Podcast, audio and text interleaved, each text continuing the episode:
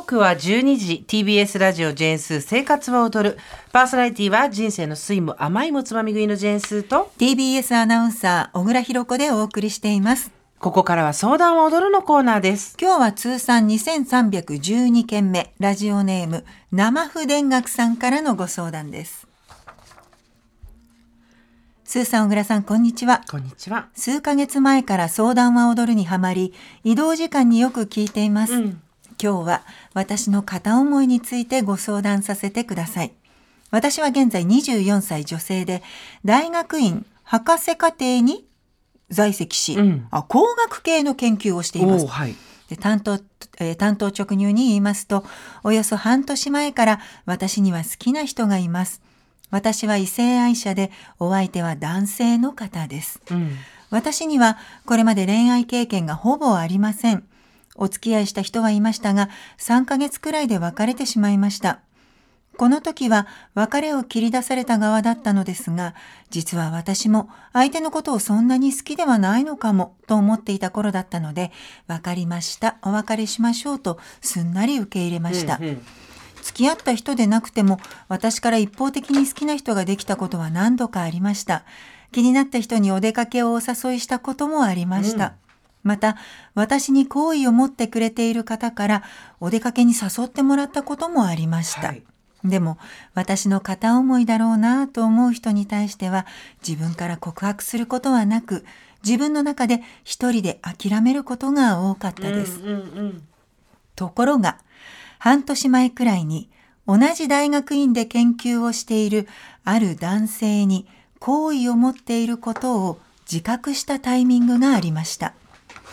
一日の中でその人のことを何度か考えてしまう時があると気づいたからです。はい研究している時の自分はいつも必死でもっと成果を上げたい、研究のクオリティを高めたいという気持ちが強いので、研究の場で好きな人ができるとは全く想像していませんでした。自分でもびっくりしています。お相手の方とは学会で初めて知り合いました。真面目で正直、笑顔が素敵で自分の信念を持っている方だなという印象があります。私とお相手の方は研究分野が近いため、研究の話でいろんな話ができますし、互いの研究に対してリスペクトのある関係性だと思っています。現在は週に何度か顔を合わせる間柄なのですが、数ヶ月前からなぜか私はその方に対してそっけなくしてしまっているように感じています。自分でもそうしてしまう理由はわかりません。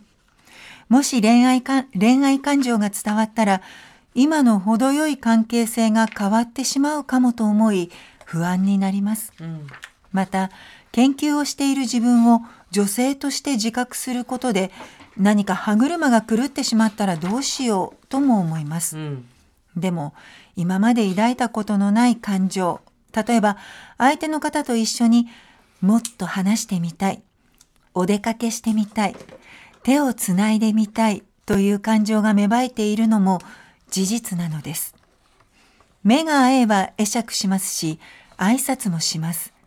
でも何か特別な話をして会話を盛り上げようとしたり、質問したりして相手の近況を聞くことはありません。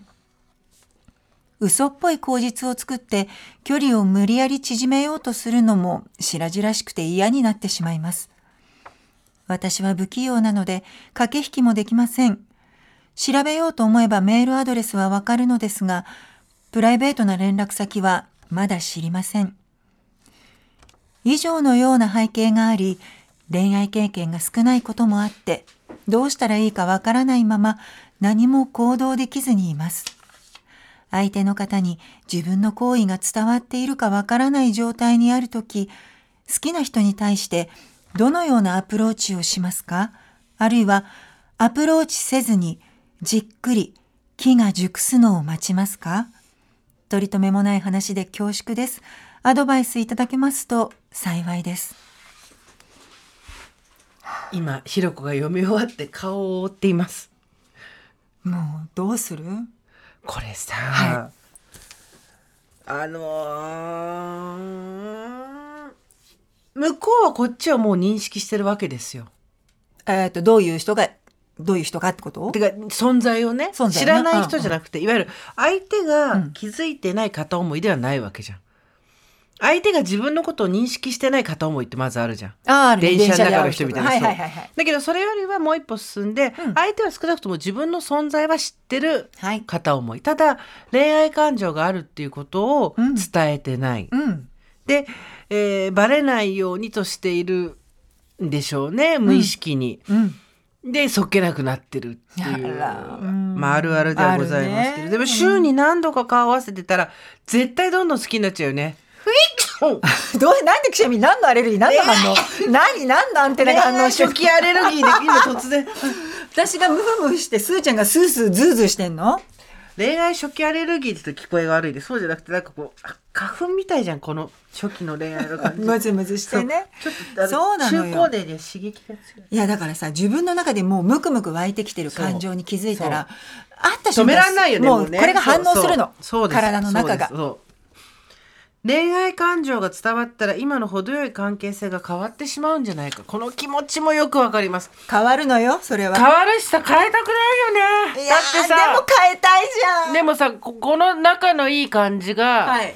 仲のいい感じですが今なんとなく距離があこう程よくある状態の時に、はい。グイって詰めてわあこの人職場でこういうことしちゃうタイプなんだと思われたらどうしようとそかうなのよ。向こうに彼女がいることも分かんないんだもん。そうなのよそこよ。でそういう段階で結婚してるかもしれないじゃんもしかしたら。そうねもしかしてだけど、ね、指輪しないタイプの人かもしれないからさ。研究者ってしないかもしれないもんね。そうそう。だからそれで何にも相手のこと知らないうちにどんどんもう話がねえー盛り上がっちゃうんですよ気持ちが。で2つ私あると思うんです。何一つはうん。もう自分の妄想に妄想を重ねていって全く現実とは違うメタバース恋愛をするって手手もあるんですよ。え？まずつまりもう一個バメマルチバースみたいなのがあって 自分の脳の中に。あそこでなんか勝手に話を醸造していって、うん後から振り返ってあれ楽しかったなーってなる片思いってあるじゃん。あうんはいはいはいはいでもう一個は、あの今このココバースでやるやつなんですよ。はあ、うんココバースでやるやつは本当にあのほらさくちゃんってさ桜林直子さんっているじゃない？私スーちゃんがポッドキャストやってるね。そう。でさくちゃんが言っててさくちゃんそうなんだけどそれがなかなかできないんだよっていう話を昔したことがあったんだけど何？彼女いますか？って聞くっていう。今ね地球上の空気を全部吸った。今皆さんが少し息息苦しかったらそれはひろこのせいです。それ聞けない。聞けないでもそれを聞かないと始まんないからさって言ってさ「そうなんだけど」って言ったんだけど。でもそれ言っちゃったら終わりな気がしちゃうの。そうなのよ。だけど、それを、そお終わりか始まりか分かんないけど、そこのボタンを押さない限りずっとメタバース恋愛なのよ。マルチバースで。聞けません。やった！同じグループ。そうなんですよ。あごめん。なさい、うん、もう口開けてるよスタッフがこっち見てる人が、二人合わせて、平成の金さん銀さんこと我々がですね、二人合わせてそろそろ100 100歳歳ですすかもうそう。これね、嘘っぽい口実を作って距離を無理やり縮めようとするのも白々しいのも分かります。うんただ向こうに、うんまず十中八九、行為は届いてないと思った方がいいと思う。伝わってないってこと。触ってないかなものすごい百戦錬磨の人だったら、うんあなたとの関係性は仕事の上ですごくうまくやっていきたいけれども特に恋愛感情はないですよっていうサインを出してくると思うんだよね。だけどだって週に何度か顔合わせて会釈したりしてるだけなわけじゃん。でも私それでもバレちゃうタイプだったの。どんだけ挙動不審だよ。わかんない。なんかみんな知ってんだよね。右手と右足一緒に出ちゃうパターンでしょ。あ でっかいのね。目立つね。それで、え、なんか今まで普通に話しててね、その人が来てるとね、お別に？みたいな。そんなコントみたいなことある？でも多分そういうタイプだったから生筆音楽さんももしかしてそういうタイプかなと思う。どっちだろう？でも相手の人ともっと一緒に話してみたいと思うけどどうやらそっけない感じで自分はなっちゃってるなとかそう。さそっけないってだってバレそうじゃない？お互いリスペクトある関係性を築いたところから急にそっけなくなっちゃったらさ、これいやでも普通それであ私のこと好きなのかなって思うわあなた。あ私が？うん。だってそういう人周りにいなかったもん男の人で違うの。気づいてないっていう可能性があるの。多分ないんだよな。気 気づいてないの。だからそういうこと。何が言いたいか。だってそんなこと突然そっけなくなった人なんかいないよって思ってると思うけど向こうが意識しちゃってそっけなくなったってことにあなたが全くあなたの受信機が壊れてて気づいてないって可能性あるわけ。人のことなんか正直そんな見てないじゃんまあね説得力ある。そうそう。だから我々何も気づかないタイプじゃないですか。そうね。だからそこだけは否定させない。うん。なので、気づいてないと思った方がいいと思います。そうね。この先方のお相手男性がね、うん。でだけどだからこそいきなり彼女いますかは難しいのは分かるんだけどでも本当に現実で進めたいんだったらもしくは無駄な時間を過ごしたくないんだったらうーかなんか研究室の帰りにお茶するでも別にいきなりご飯食べに行かなくてもいいからとか研究室の人たちとみんなでこうご飯うんやる宴会画策するとかなんとかして、あと周りの人にこうちょっとリサーチしてパートナーがいるのかいないのかだけでもうんうん。探った方がいいと思うよ。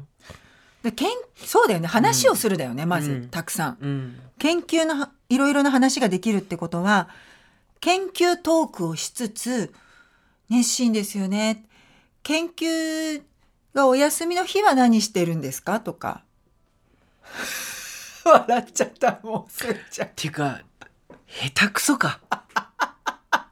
研究がお休みの日は何してるんですかって何それ？何？どうしたらいいの？こういう時。まあこれさ人それぞれ会う距離の詰め方ってあるじゃないですか。うん。あなたはどうしてきました、私、うん、だから私バレちゃうんだって でもバレても、うん。それが進んだり進まなかったりあるでしょ？それはどういうことだった、いやでも私が好きなの知ってるでしょって言ったらうん。って言うから、うん、じゃあどうするっていう感じで、で付き合う？って付き合うみたいな。えっ、と向こうから全然気がつかない知らなかった私のこと好きなのっていうことありました？告白されたりして。ないないないないないない。そんな否定する必要がそれはなんで、ない。えなんで、うん、何それ？でその自分から必ず好きになった人が自分のことを好きになってくれるパターンが多かったってことだね、うん。まあ多分そうなんだろうな。あそうだ。でも夫か、うん。夫だ。見つけた。忘れるな。夫。一番大事なの忘れるな。夫。夫。夫は、うん。小倉さん付き合おうよって言った時にはあってなった。なった。なった。思い出した。びっくりしたんだ。びっくりした。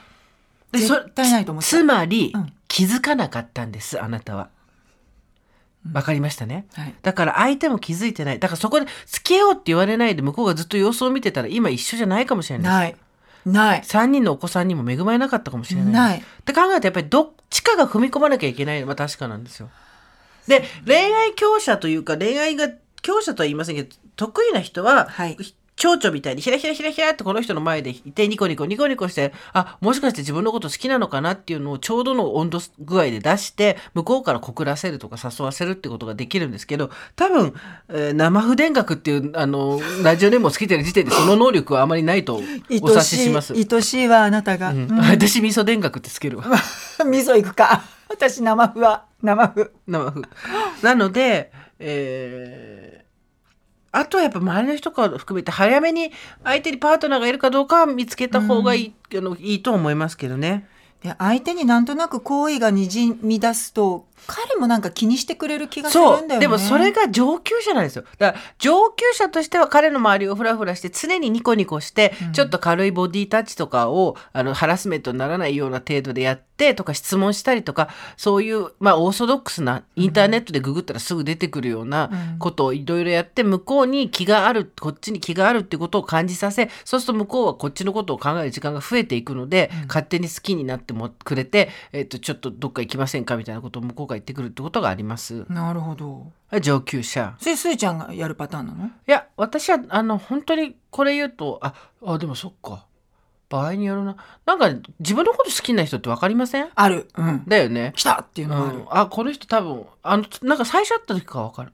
最初会った時に分かる最初会った時それ言い過ぎた今、うん。うん。なんと少しいるとあ多分この人と私が好きになったらら好きになるなっていう感じは分かるじゃん、うん、すーちゃんなんてな、ででもたまにうん。お前絶対私と一緒にいた方がいいのになんでそっちといいのっていう時もあるけど、うん。まあ君のチョイスが今それなら仕方がないとも思うけど、うん。えー何が言いたいかっていうと、はい。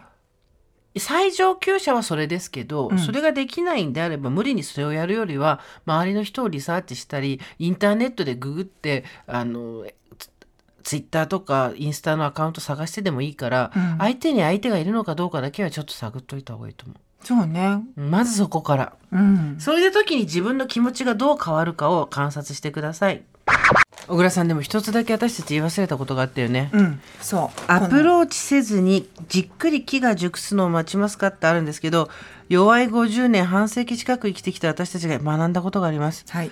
アプローチせずに木が熟すことはないない。これ辛いね、25歳の私に言ってやりたい。本当にね。すーちゃん誰に話しかけてた今？今25歳の私に。ああ。そこでじーっとししてても何も起こらんぞっていうね。ね届いてますか？生不言田楽さん。頑張ってください。頑張れ。